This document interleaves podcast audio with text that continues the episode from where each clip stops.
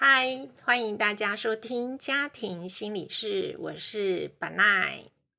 今天这一集呢，想要跟大家聊聊旅行。好，在旅行的过程当中，大家会看到一些什么样的家庭，还有自己内心的心理事呢？因为这几天我就在森林里面小住个三天两夜。我非常喜欢在森林里面定点的旅行。那这个定点呢，就是都可以呃照着自己的步调。好，那很重要的是，可以在一片树林里面慢慢的走路，慢慢的散步，或者是爬一点坡，让自己的心肺功能可以做到运动。啊，我觉得这对我来说是个非常享受的旅行的方式。那其实每一个人对于旅行的方式或者是喜好，都会就是因人而异，或者是也会随着年龄而不同。那比如说小时候跟同学出去学校举办那个啊。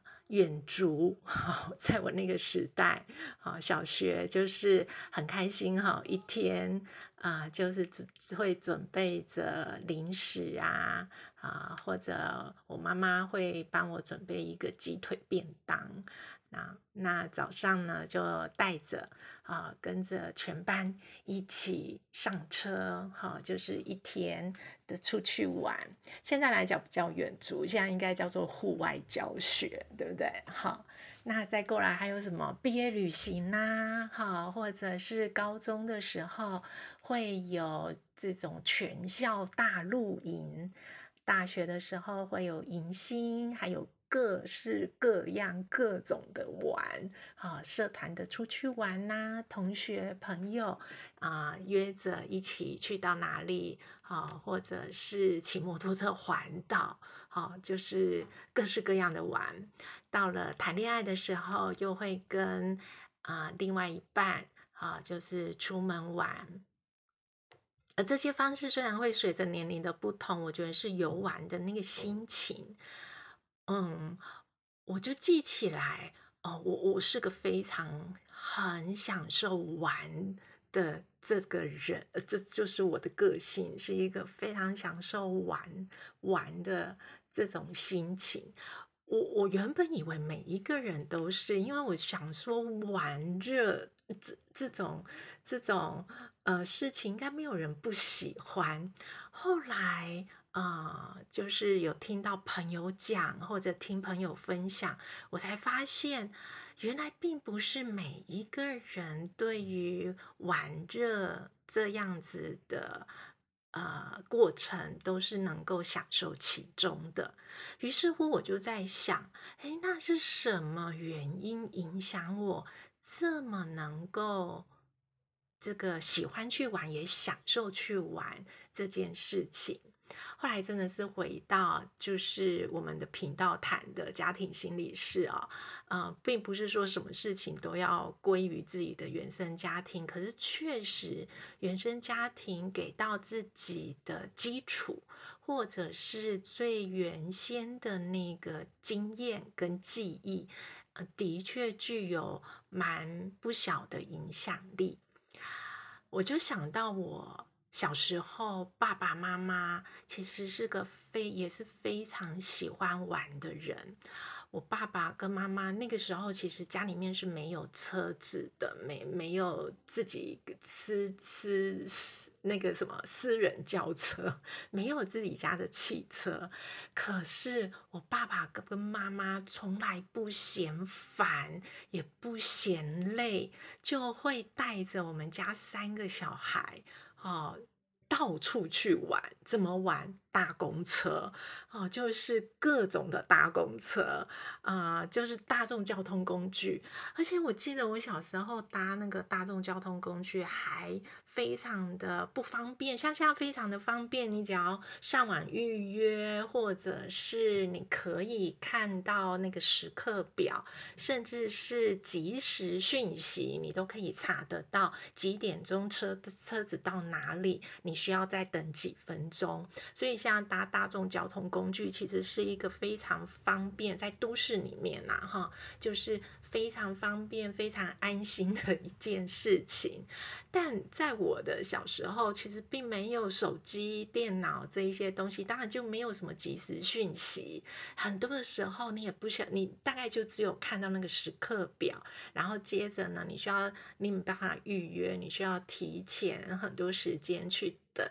总而言之呢，我的爸爸妈妈从来不会觉得这件事情是多么的呃辛苦、疲累。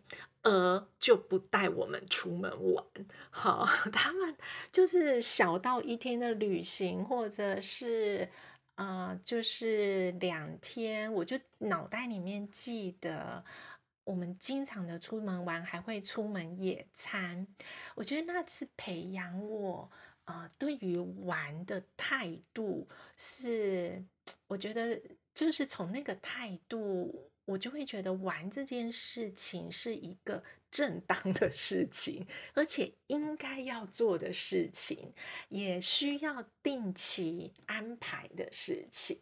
好，那我我我，于是我就有这个态度，嗯。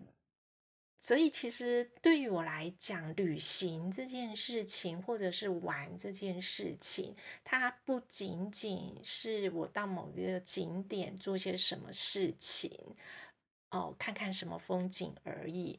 我觉得对我来讲，它还有一种沉淀心情，或者重新感受自己的频率啊，怎么样可以回到更适合自己的生活步调，或者是在比较多的压力。啊的中间的阶段也可以做一个回稳跟调节。我觉得旅行的意义是很大的，尤其是对于身心的健康。好，那对于我来讲，哦，当然刚刚前面有讲到不同的年龄层会有各种不同的旅行的方式，跟谁旅行。我自从大概是到了博士班之后呢，我开始很，呃，我觉得那个是我刻意练习的。然后，因为我也很希望有这样的一个旅行方式，就是一个人的旅行。我觉得一个人的旅行跟啊，跟伴侣之间，或者是家人之间、朋友、同学，跟一大群人出门的那样子的感受是完全不一样的。那一个人的旅行，我觉得在那个旅程的过程里面呢，其实会更锻炼自己怎么样去因应很多旅行过程当中的变化跟未知，呃，那怎么样去做回应？那怎么样去练习用一种旅行更放松的方式去回应？那像我这次来这个森林也是搭大众交通工具，然后一个人，好，那我就需要先做啊，当然就是去安排自己的时间表啦。然后那这几天因为正好有有点雨，所以呢也会因着这个气候啊去做一些调剂。调整啊，什么时间点我可以到比较比较深森林里面的深处哈，就比较更原始的步道或林道去走。那怎么样才是安全的？什么时候雨比较小啊？那我应该要规划走哪个路线？雨比较大的时候，我要怎么样安排自己的时间？我觉得。不不仅是安排时间这件事情，还有怎么让自己的心情是在一个自己舒适的状态，然后沉淀的状态，去享受那样子的一个过程。像这几天在森林里面这样散步的时候，尤其因为有点飘雨哦，然后在飘雨完后那个泥土的香气，哇，整个跟空气吼。就是串入空气里面，还有树叶啊、树的这些香气、花啊，哦，就是香的不得了。我非常喜欢森林的味道，非常喜欢泥土的味道。那尤其下雨过后，那个味道释放的是更更有厚度，好。然后我在那边散步的时候，心里就觉得。可以这么样的慢慢的呼吸，慢慢的走路，慢慢的享受。尤其因为下雨，那因为我是住在这边啊，有很多一天往返的游客哈或旅客，他们就会下山就回家了。所以其实到了差不多四点五点过后的森林，就傍晚。傍晚或者是清晨的森林，是几乎整条路上大概就只有我，或者只有一两位、两三位的这个游客，就是非常宁静、非常安静的这样子散步着。我觉得在那个时间点里面啊，所有。很多的内心里面，甚至会有一些，还有一些压力的事情啊，或者是自己担忧的事情，其实，在那一瞬间，会全部的放松跟放下，然后就只是非常关注自己的呼吸，很关注这些泥土、树、草串入自己。鼻子里面的那样子的一个嗅觉的感觉，耳朵呢就是听着鸟叫声，好，眼睛看的全部都是绿绿树绿叶，好，还有不同颜色的花，好，有的时候非常多时候会看到动物，就是各式各样的动物。松鼠啦，猴子啊，哦，有我走在那个林道之间，一抬头，一只很大的猴子就在那个。我一抬头的树上吃着东西，然后他跟我面面相，就是直接面对面的看着，我就会觉得嗨，你好，我就很会很担心他会不会抢我的帽子，就会想说啊，那我先掉头一下好了，不要打搅他吃东西的宁静，就很好玩。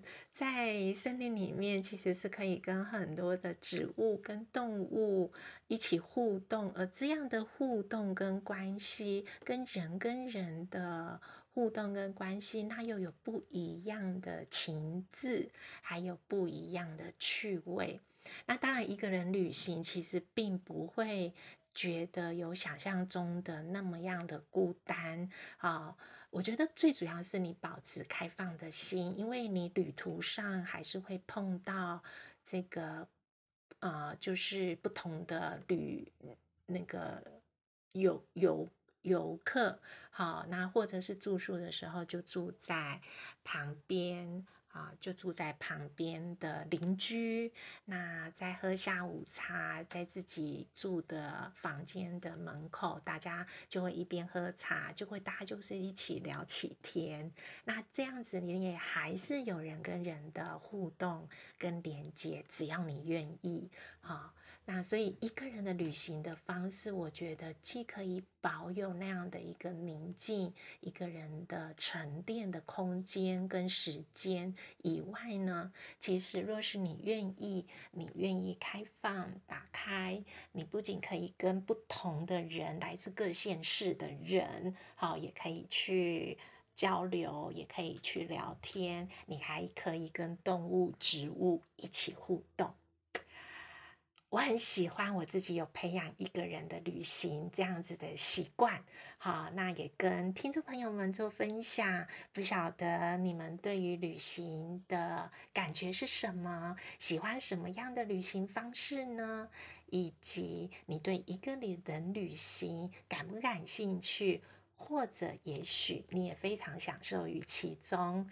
好，那若是你有听到我这一集的 podcast，愿意跟我分享，也可以来到我的 FB 粉砖爱与光与祥云智商心理学博士，跟我一起留言分享。好，你听了这一集的感触哦。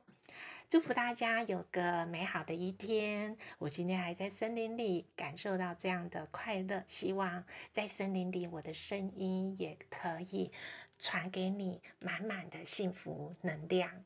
我们下回见，拜拜。